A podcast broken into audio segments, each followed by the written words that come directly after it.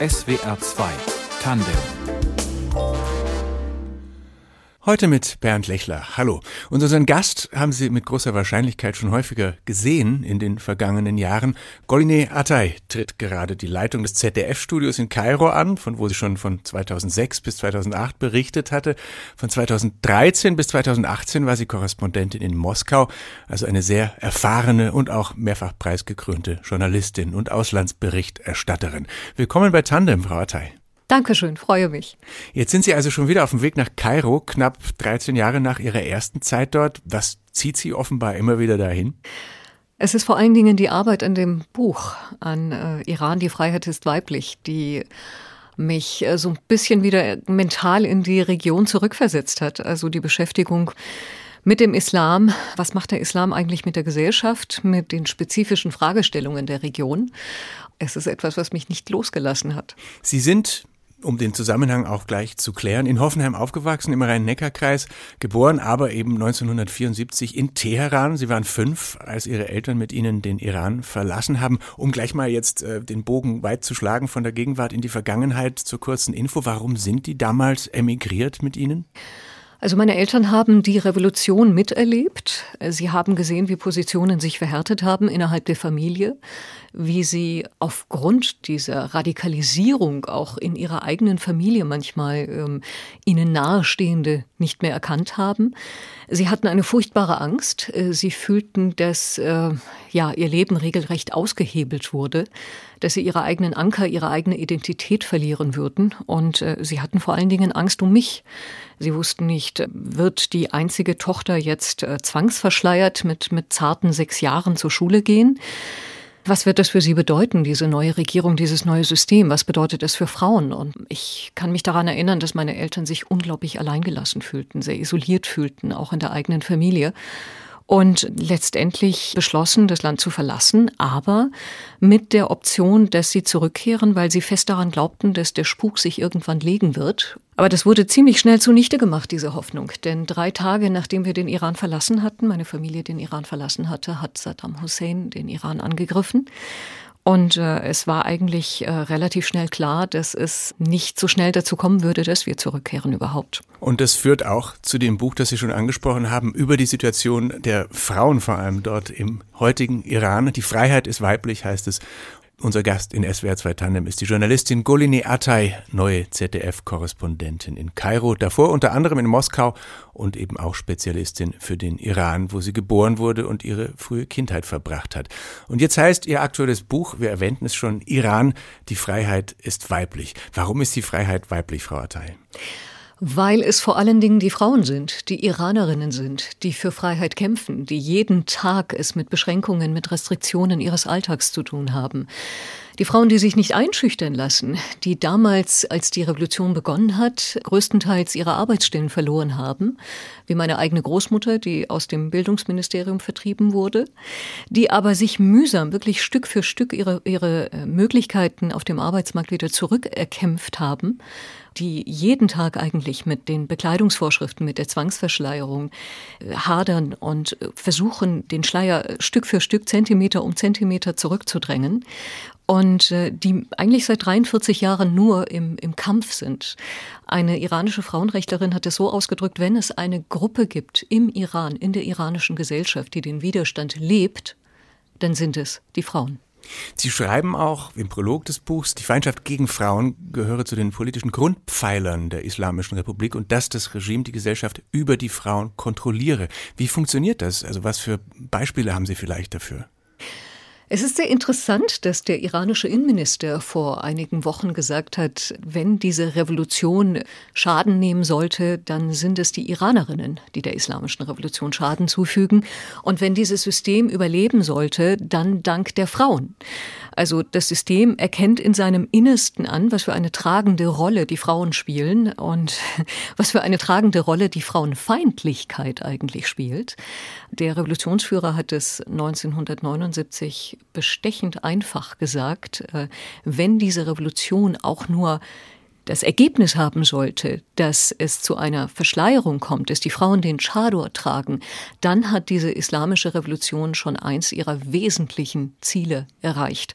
Das heißt, das ist ein System, das eigentlich auf der Rolle der Frau und, wie ich sage, der Feindschaft mit der Frau aufbaut. Die Frau soll gezwungen werden, die Rolle der Mutter einzunehmen, die Rolle derjenigen, die äh, dafür zuständig ist, dass es zu einem Bevölkerungswachstum kommt. Und das ist übrigens auch ein ganz aktuelles Thema, denn unter der neuen Regierung Raisi wird genau dieses Thema sehr, sehr promoted in der Öffentlichkeit. Das heißt, wie können wir den Zugang der Frauen zu Universitäten einschränken? Wie können wir den Zugang der Frauen zum Arbeitsmarkt einschränken? Wie können wir die Arbeitgeber dazu verpflichten, Frauen nicht zu lange arbeiten zu lassen? Und ganz aktuell auch ein Gesetzentwurf, der die Frauen dazu anhält, äh, nicht mehr die Möglichkeit zu haben, Empfängnisverhütung äh, frei zu bekommen, und äh, der die Möglichkeit, eine Abtreibung zu bekommen, auch sehr, sehr stark einschränkt. Also es ist wieder ein Ideal, wie der geistige Führer Khamenei es sagt, die islamische Gesellschaft einzuführen. Und das ist etwas, äh, wofür er seit 43 Jahren kämpft. In Ihrem Buch porträtieren Sie nun neun iranische Frauen, neun Aktivistinnen. Vielleicht stellen Sie ein oder zwei dieser Frauen kurz vor. Was sind das für Geschichten, die die erzählen? Gerne. Es sind sehr unterschiedliche Frauen und die Porträts haben sich eigentlich ergeben, also eine Geschichte hat sich aus der anderen ergeben. Da gibt es äh, die sehr religiöse Frau, die mich nach wie vor am meisten fasziniert. Fatemeh Sepehri ist die Tochter eines Mullahs. Sie kommt aus dem äh, geistlichen Zentrum des Landes, im Nordosten des Landes, in Mashhad. Sie ist äh, zutiefst religiös, aber lebt den Islam auf ihre eigene Weise. Und das bedeutet eben, dass sie die Zwangsverschleierung ablehnt, obwohl sie selber einen schwarzen Chador trägt. Äh, selbst äh, zum Interview mit mir ist sie in diesem schwarzen Chador erschienen. Sie ist aber äh, für die Rechte der Minderheiten. Sie möchte, dass die Sunniten, dass die Baha'is, dass alle religiösen Minderheiten, alle iranischen Minderheiten die gleichen Rechte haben wie die schiitische Mehrheit. Sie möchte die Trennung von Staat und Religion. Sie möchte ein säkulares System. Und das klingt natürlich aus dem Munde der Tochter eines schiitischen Geistlichen besonders interessant. Und das vergegenwärtigt auch, dass eigentlich die Schicht, die tragende Schicht, Mittelschicht, die diese Revolution mit ermöglicht hat, sich von diesem System schrittweise entfernt hat und abgewandt hat. Sie haben aber auch Stimmen zum Beispiel aus dem Gefängnis. Genau, es gibt die Stimme von Athena Daemi, eine äh, Frau Anfang Mitte 30, die äh, schon seit über sieben Jahren eigentlich im Gefängnis ist und die für ein wirklich äh, nichtiges Vergehen verhaftet wurde, nämlich ihren Einsatz äh, gegen die Todesstrafe. Die Todesstrafe ist eines der tragenden Säulen dieses Regimes. Und ähm, deswegen reagiert das System auch immer ganz besonders empfindlich, wenn es Aktivisten gibt, die eben gegen die Todesstrafe ja Interesse organisieren, die sich an das Ausland wenden, wenn es zu solchen Bestrafungen kommt. Und es ist eigentlich eine junge Frau, die ein paar Flugblätter verteilt hat und deswegen ins Gefängnis gekommen ist, die aber im Gefängnis auch ein Stück weit, und das zeigt ihre Geschichte, zu sich selbst gefunden hat und sich mit ihrer Rolle wirklich identifiziert hat als jemand, der gegen dieses System, gegen dieses Unrecht kämpft und selbst im Gefängnis mit ihrem Widerstand weitermacht. Mit Athena habe ich nicht natürlich direkt sprechen können. Ich habe über ihre Schwester mhm. äh, mit ihr sprechen können, die dann aber organisiert hat, dass ich quasi Nachrichten von Athena aus dem Gefängnis bekomme.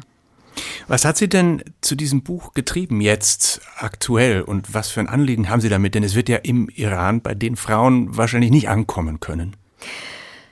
Ah, viele Gespräche, die ich mit Iranerinnen im Iran hatte, die sich ungesehen fühlen, die sich einsam fühlen, die sich auch ein Stück weit vom Westen verlassen fühlen, die einfach den Eindruck haben, dass ihre Stimmen im Westen überhaupt nicht ankommen, überhaupt nicht gehört werden, die danach drängen eigentlich ein Gehör zu finden hier im Westen. Es gibt keine organisierte Zivilgesellschaft im Iran. Also was an Zivilgesellschaft übrig geblieben ist 2009 ist nach den Unruhen, nach den damaligen Präsidentschaftswahlen eigentlich abgewickelt worden, regelrecht. Aber es gibt unglaublich viele Stimmen, die aufbegehren. Es sind sehr, sehr viele Frauen, die sich für Frauenrechte einsetzen, ob als Journalistinnen, als Erzieherinnen, als Lehrerinnen, als Anwältinnen im Gefängnis. Das ist eine so wichtige Geschichte, die über den Iran erzählt werden muss. Ich hatte einfach den Eindruck, das ist hier kaum bekannt. Ich wollte die Leserinnen und Leser mitnehmen in geschlossene Räume. Was passiert eigentlich in einer Familie? Wie wächst eine Tochter auf? Äh, welchen Bezug hat sie zum Islam? Wie lebt man eigentlich in den entfernten Regionen des Iran an der iranisch-afghanisch-pakistanischen Grenze? Wenn wir auf den Iran schauen, dann gucken wir stets auf Teheran, aber wir gucken weniger in die Peripherie und es gibt so viele unerzählte Geschichten, dass äh, ja, ich seit Jahren vorhatte, dieses Buch zu schreiben. Es ist ein Herzensprojekt. Wir werden sicher auch in dieser Stunde noch weiter drüber reden. Jetzt spielen wir noch mal Musik, die Sie ausgesucht haben, Frau Atay, Deng von Mahia Hamedi. Wir sprechen gleich auch noch drüber.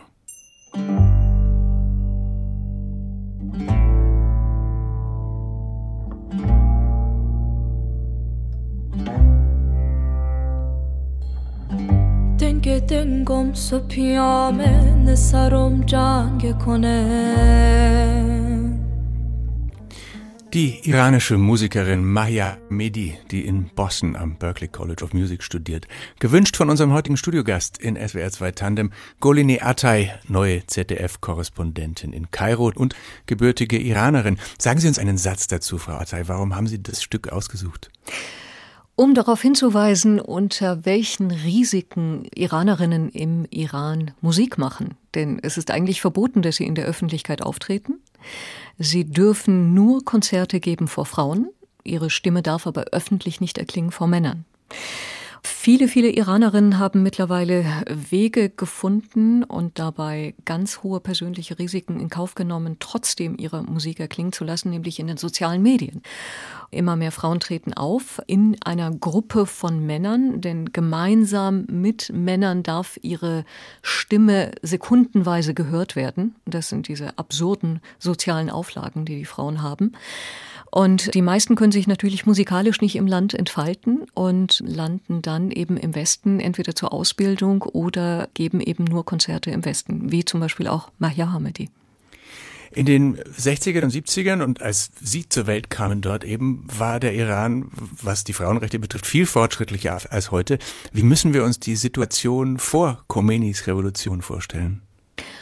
Ja, das waren Dekaden, in denen es unglaublich viel Aufbruch gab, äh, vor allen Dingen auch was die Lage der Frauen angeht. Das Frauenwahlrecht wurde eingeführt in den 60ern gegen den Protest der, der Kleriker, die dagegen auch auf die Straßen gegangen sind. Und meine Eltern sagen immer wieder, meine Mutter sagt immer wieder, wenn es damals nicht zum Frauenwahlrecht gekommen wäre, dass die Iranerinnen noch vor den Schweizerinnen erhalten haben, dann hätten wir es wahrscheinlich nie wieder bekommen.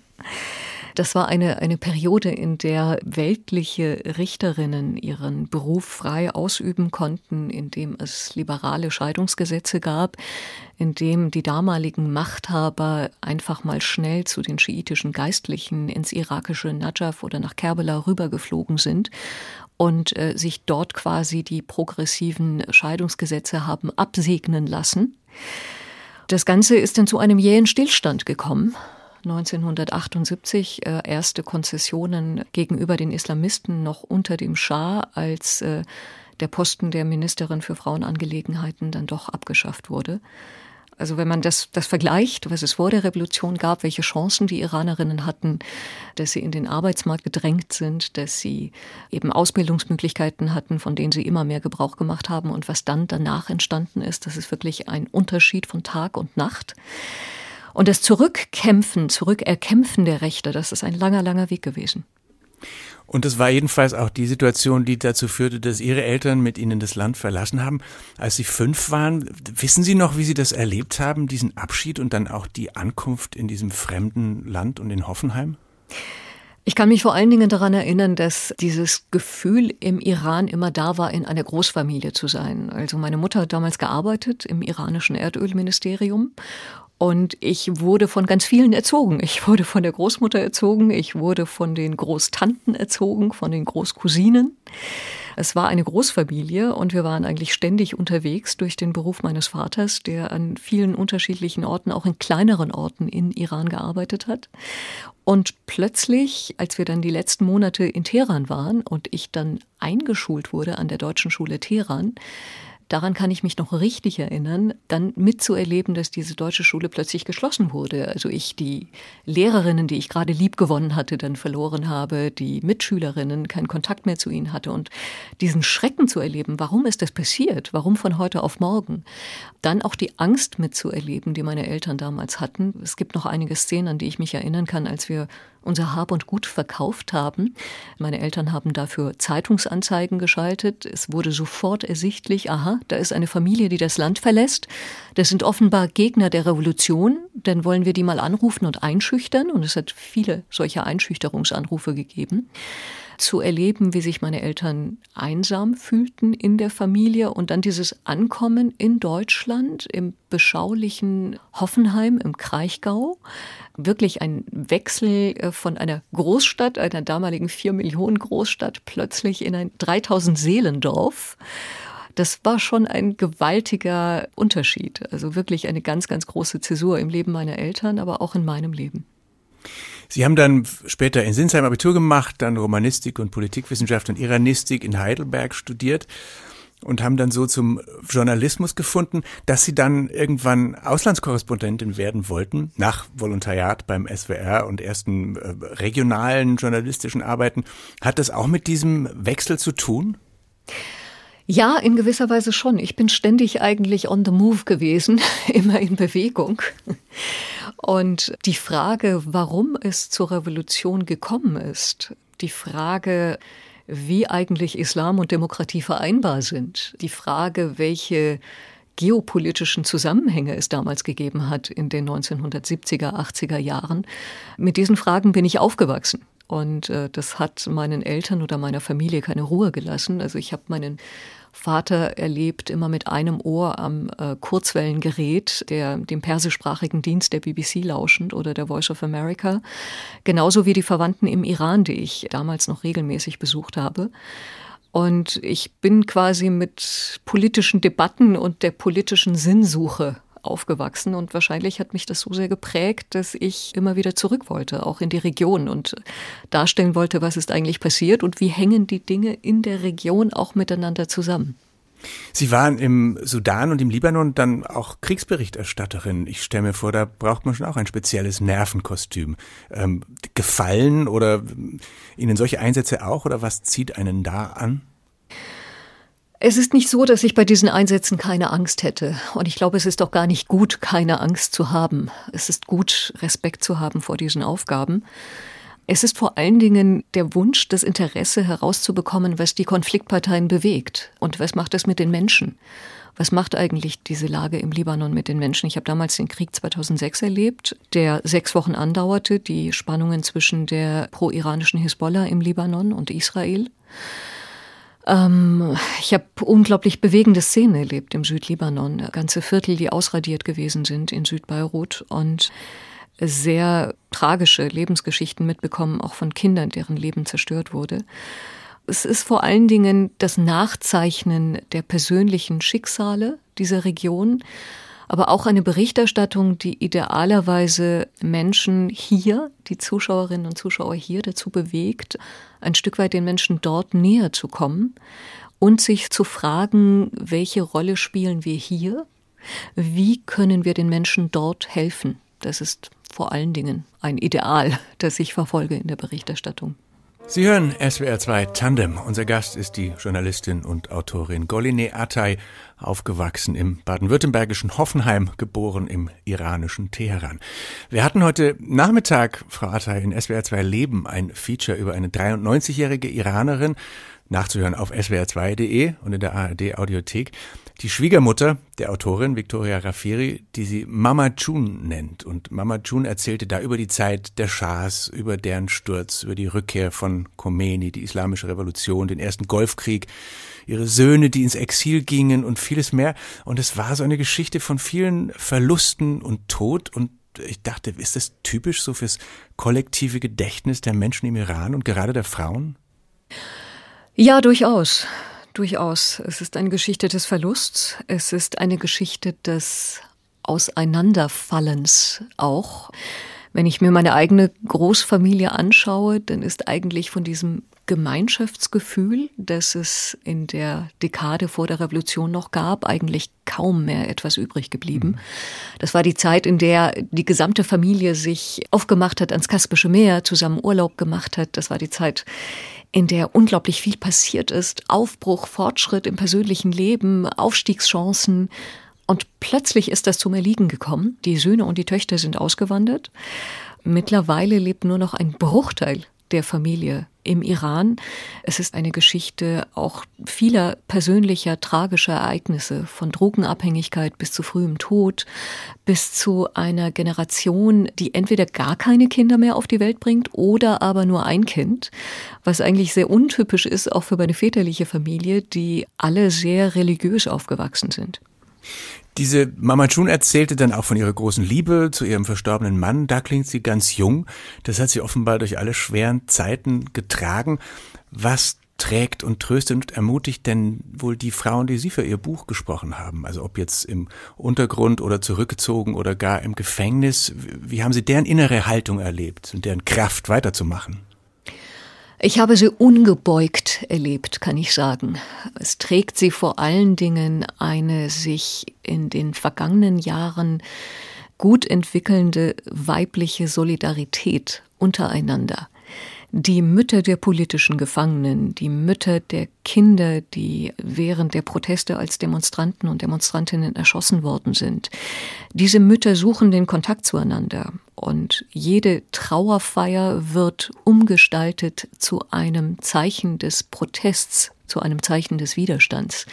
Das heißt, es beginnt sich eine Solidarisierung zu entwickeln und eine immer größere Bewusstwerdung dass man mit diesem System nicht mehr weiterleben kann, dass dieses System den Islam pervertiert, dass dieses System durch und durch korrupt ist und dass der Iran einen ganz neuen Aufbruch, einen Neustart braucht.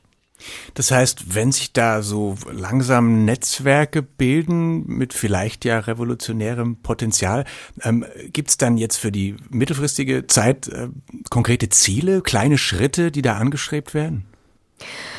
Konkrete Ziele ist schon einmal, dass die Frauen wegen der Zwangsverschleierung auf der Straße nicht belangt werden. Sie müssen sich vorstellen, dass wenn Sie als Frau Auto fahren, Sie sitzen am Steuer und Ihr Kopftuch rutscht herunter, dann bedeutet das, dass Sie geblitzt werden, zum einen, und zum anderen, dass Ihr Auto beschlagnahmt werden kann, und zwar für mehrere Monate. Ein ganz konkretes Ziel für diese Frauen ist erst einmal solche menschenverachtenden, frauenverachtenden Maßnahmen abzuschaffen. Ein konkretes Ziel ist es durch immer mehr Öffentlichkeitsarbeit, vor allen Dingen auch in den sozialen Medien, denn das ist im Moment die einzige Arena, die den Iranerinnen und Iranern im Iran bleibt, auf die Ungerechtigkeiten hinzuweisen, zum Beispiel auf die Einzelhaft von Aktivistinnen. Einzelhaft bedeutet eigentlich weiße Folter. Was bedeutet weiße Folter? Dass, dass Frauen im Gefängnis nicht die Möglichkeit haben, sich mit anderen Gefangenen auszutauschen, dass sie alleine in einem Schuhkarton großen Raum gehalten werden, sprich sechs Quadratmeter, dass ihnen verwehrt wird, regelmäßig zur Toilette zu gehen, dass ihnen verwehrt wird, regelmäßig zum Verhör zu erscheinen, so dass sie sich danach sehnen, zum Verhör zu gehen.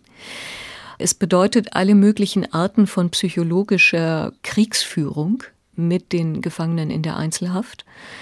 Also das sind alles Verhältnisse, alles, alles Zustände, die ganz vielen Frauen dort große, große Sorgen und Ängste bereiten und für die sie sich mehr internationale Aufmerksamkeit wünschen.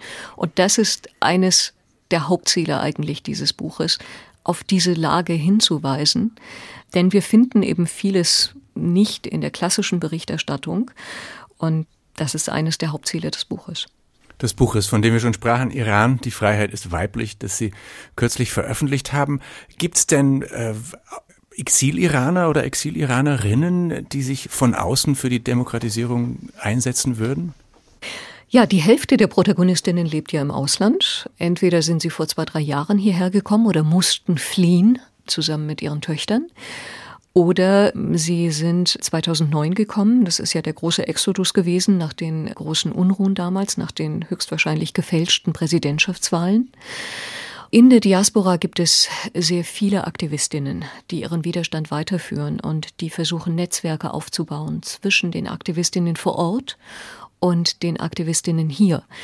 Wir haben mittlerweile eine Lage, in der wir durch die vielen Exilmedien, die sich gegründet haben, die von London aussenden, die von Washington aussenden, eben viele Stimmen auch aus dem Iran selbst im Ausland hören können.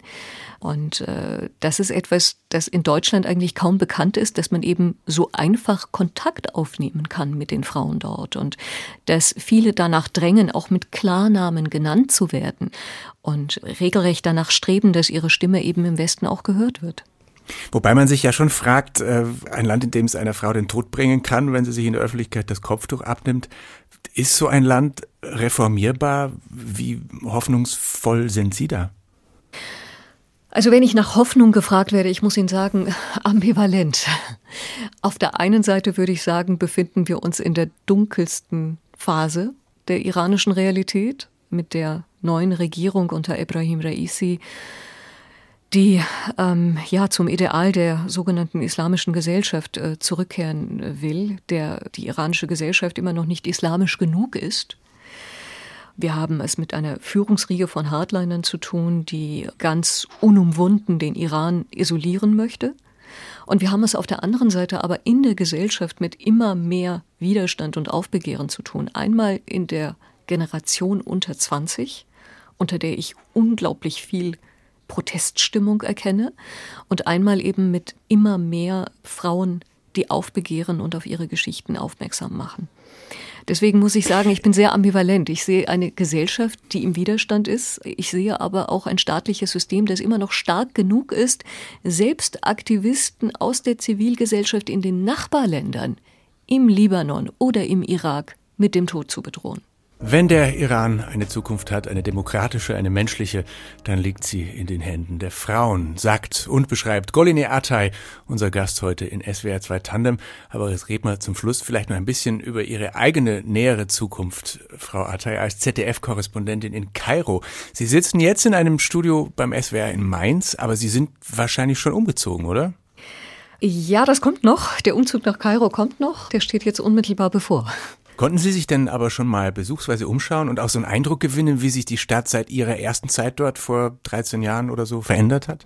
Ja, ich war schon einige Tage vor Ort. Ich habe das Team vor Ort kennengelernt, ich habe das Büro kennengelernt und habe mir die Stadt nochmal von neuem erlaufen. Ich muss sagen, ich, ich hatte das Gefühl, als ob ich nie weg gewesen wäre. Also nach drei Tagen hm. war ich eigentlich wieder im Element. Es hat mich selber überrascht. Aber gut, dann äh, freue ich mich umso mehr, wieder zurück zu sein. Ich war einmal in Kairo, Ende der 90er, ist lange her, und habe das als sehr anstrengend in Erinnerung. Also viel Verkehr, laut, nichts für Fußgänger. Man muss es schon mögen. Das stimmt. Also das ist auch ganz interessant gewesen, als unser Kameramann mich vor Ort gefragt hat, was ist das Erste, das dir aufgefallen ist, das dich positiv überrascht hat und das Erste, was dich negativ überrascht hat. Ich gesagt, also das Erste ist das Lächeln der Menschen. Das ist ah. wirklich wie eine Erleichterung, äh, so viele lächelnde Menschen auf der Straße zu sehen. Auch ganz einfache Menschen, die zuversichtlich blicken. Das, was mir negativ aufgefallen ist, war die Lautstärke. Das war ich nicht gewohnt. Das hatte ich schon seit langem nicht, auch wenn Moskau wirklich eine Megalopolis ist. Aber die Art der Lautstärke, die hupenden Autos in Kairo, die sind wirklich eine Klasse für sich. Deswegen ist es umso wichtiger, ein Zuhause zu haben, das etwas abgeschirmt ist. Äh, man darf nicht allzu empfindlich gegenüber Lautstärke sein. Das ist in der Tat äh, der Fall. Aber wenn Sie zuerst von Lächeln sprechen, dann heißt das, dass Ägypten der Gegenwart unterscheidet sich dann bei allen Problemen von einem Land wie dem Iran doch deutlich. Ägypten unterscheidet sich natürlich deutlich, ja. Ich habe eigentlich das Leben in Ägypten damals als sehr angenehm empfunden, muss ich sagen. Die Ägypter sind mit großer Neugier, mit großem Interesse mir gegenüber entgegengetreten und haben sich immer sehr äh, für äh, meine persönliche Geschichte interessiert. Es gibt ja auch noch so einige historische Verbindungen zwischen Ägypten und Iran. Zum Beispiel, wenn die ehemalige Kaiserin Faradiba äh, jeden Sommer das Land besucht und dann das Grab ihres Mannes Shah Mohammed Reza Pahlavi aufsucht, denn der ist ja in Kairo begraben. Also es ist wahnsinnige Wärme da, ein großes Interesse da. Was ich aber auch erlebt habe, jetzt auch in diesen Tagen, ist auch eine unglaubliche Verhärtung eingetreten. Das heißt, wir haben es einfach mit schwierigeren Drehbedingungen zu tun. Es äh, gibt immer mehr Auflagen, dass wir eben Erlaubnisse beantragen, sobald wir irgendwie etwas auf der Straße drehen wollen, sobald wir ein Interview führen wollen, was gelegentlich auch die Arbeit verunmöglicht. Man muss auf jeden Fall eine große Menge Geduld mitbringen für diese Arbeit dort. Wohin müssen Sie denn alles gucken von Kairo aus? Was gehört zu Ihrem Berichtsgebiet? Das Berichtsgebiet erstreckt sich vom Tschad über Libyen, den Sudan, äh, weiter bis in die Levante und geht dann über Saudi-Arabien dann eben bis zum Golf, also vom Oman bis hin zu Kuwait dann und ähm, ganz großer Teil der arabischen Welt mit ganz unterschiedlichen Lebensbedingungen. Auf der einen Seite die reichen Golfländer, äh, in denen man die Corona-Impfung schon viel früher bekommen hat als in Europa. Und auf der anderen Seite eben die Länder, deren Staatlichkeit in unmittelbarer Zukunft bedroht ist. Welche Themen stehen denn jetzt an oder auch welche ersten Reisen vielleicht? Auf jeden Fall das Thema Klimawandel. Die nächste Klimakonferenz wird in Sharm el-Sheikh stattfinden, in Ägypten. Das ist ein Thema, das die ganze Region bewegt, das sich vor allen Dingen aber auch im Irak abspielt, der wirklich einen, einen extremen Dürresommer vergangenes Jahr erlebt hat. Unglaublich viele Existenzen zugrunde gegangen. Aber natürlich auch die Fußball-Weltmeisterschaft in Katar. Das wird uns auf jeden Fall dieses Jahr begleiten. Und äh, muss man dann auch ein bisschen kämpfen so um äh, Plätze für seine Themen? Also wie erleben Sie so das Standing der Auslandsberichterstattung? Gibt ja immer wieder Diskussionen um Sendeplätze, Weltspiegel und so. Auf jeden Fall. Das ist ähm, ja einer meiner großen Anliegen, dass das Interesse für Auslandsberichterstattung nicht verloren geht, dass das Fenster zur Welt nicht äh, sich schließt. Und ich glaube, nur mit einer wirklich nachhaltigen Auslandsberichterstattung können wir auch von hier aus eine kluge weitsichtige Politik machen und können wir von hier aus verstehen, warum es globale Flüchtlingsbewegungen gibt und was das alles mit uns zu tun hat. Bestimmte wirtschaftspolitische Entscheidungen, die wir hier treffen oder klimapolitische Entscheidungen. Was hat das eigentlich mit dem Nahen und Mittleren Osten zu tun? Inwieweit wirkt sich das aus, wenn es im Irak eine Dürre gibt und dann anschließend eine Fluchtbewegung in unsere Richtung? Also ich denke, die Dinge hängen so eng miteinander zusammen, dass ich die Zuschauerinnen und Zuschauer nur ermuntern kann, sich für die Welt zu öffnen, zu interessieren und zu verfolgen, was dort in dieser Region passiert. Ich versuche nicht nur die Tragödien abzubilden, ich versuche auch ein paar Geschichten mitzubringen, die ein Lächeln auf unsere Gesichter zaubern können.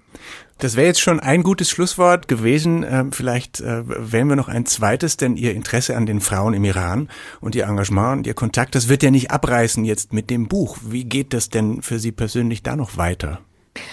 Also ich stehe mit allen Frauen eigentlich seit über einem Jahr in stetem Kontakt. Und es ist ziemlich, ja, es ist nicht einfach gewesen für mich, das Buch dann abzuschließen, weil mhm. ich einfach immer noch das Gefühl habe, ich muss diese Frauen weiter begleiten, ich muss ihren Lebensweg weiter darstellen, ich bin neugierig, ich möchte wissen, was da passiert. Die eine ist jetzt mittlerweile fast so weit, in Kanada als Menschenrechtsanwältin zu arbeiten. Die andere hat endlich ihren Lebensmittelpunkt gefunden nach einer langen Flucht- und Ausreisegeschichte. Es gibt so viele Entwicklungen, die ich nachzeichnen will, dass ich mir durchaus vorstellen kann, dass der Kontakt mit meinen Protagonistinnen nicht abreißt. Dann gibt's ja vielleicht einen Band 2, aber jetzt erstmal viel Erfolg und Reichweite auch wirklich für dieses unbedingt lesenswerte Buch Iran, die Zukunft ist weiblich und einen guten Start in Kairo. Danke, dass Sie in der Sendung waren. Ganz herzlichen Dank. SWR 2 Tandem mit Golini Attay, Redaktion Karin Hutzler. Ich bin Bernd Lechler. Tschüss.